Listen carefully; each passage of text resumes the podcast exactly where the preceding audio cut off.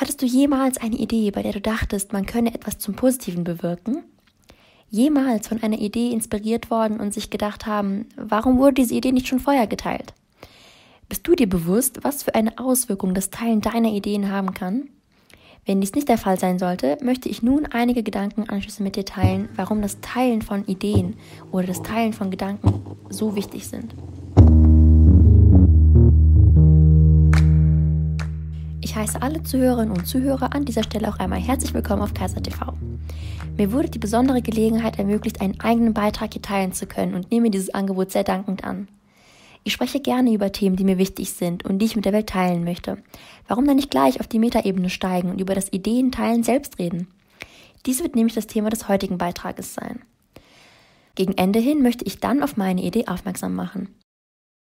Das Teilen unserer Gedanken und Ideen ermöglicht uns, auf Themen aufmerksam zu machen, die uns am Herzen liegen, auf Missstände aufmerksam zu machen. Es ermöglicht anderen, ihre Denkweisen zu reflektieren, neue zu eröffnen und es ermöglicht uns, einen ersten Schritt in Richtung Veränderung zu gehen. Gemeinsam profitieren wir von verschiedenen Betrachtungsweisen und Gedankenprozessen und können somit auch unsere eigenen bereichern. Jeder Gedankenprozess läuft individuell ab, basierend darauf, welche Erfahrungen man durchlebt hat, wo die eigenen Wertvorstellungen liegen und wo die eigenen Interessen liegen. Stelle vor, Menschen aus den verschiedensten sozialen Schichten, ethnischen Hintergründen und Berufs- und Themenfeldern kämen zusammen, um den ersten Schritt zur Verbesserung zu tätigen, sich über Ideen auszutauschen, in den Dialog zu treten, anstatt als Einzelkämpfer überleben zu wollen, anderen wirklich zuzuhören, verschiedene Perspektiven heranzuziehen, um nachher positive Veränderungen in dieser Welt verwirklichen zu können. Warum also davor zögern, eine Idee, die ihr als bereichernd anseht, zu teilen? Ihr wisst nie, was für eine positive Auswirkung das Teilen eurer Ideen haben kann, bis ihr es nicht versucht. Wen ihr damit inspirieren werdet, wen ihr zum Nachdenken anregen werdet und wem ihr im Lernprozess weiterbringen werdet, erfahrt ihr erst, wenn eure Gedanken auch wirklich geteilt werden und neue Gespräche eröffnet werden.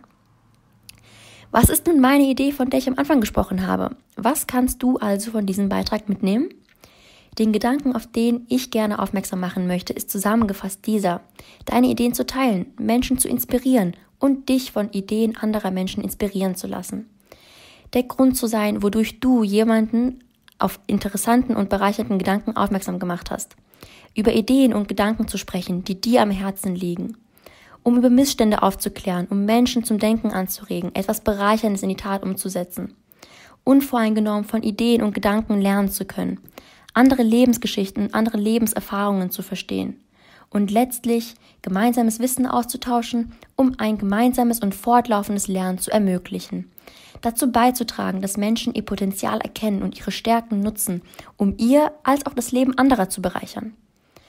Letzten Endes, um den Lernprozess und die Weiterentwicklung am Laufen zu halten, um den Gedanken nicht in Vergessenheit geraten zu lassen und um Menschen zu inspirieren.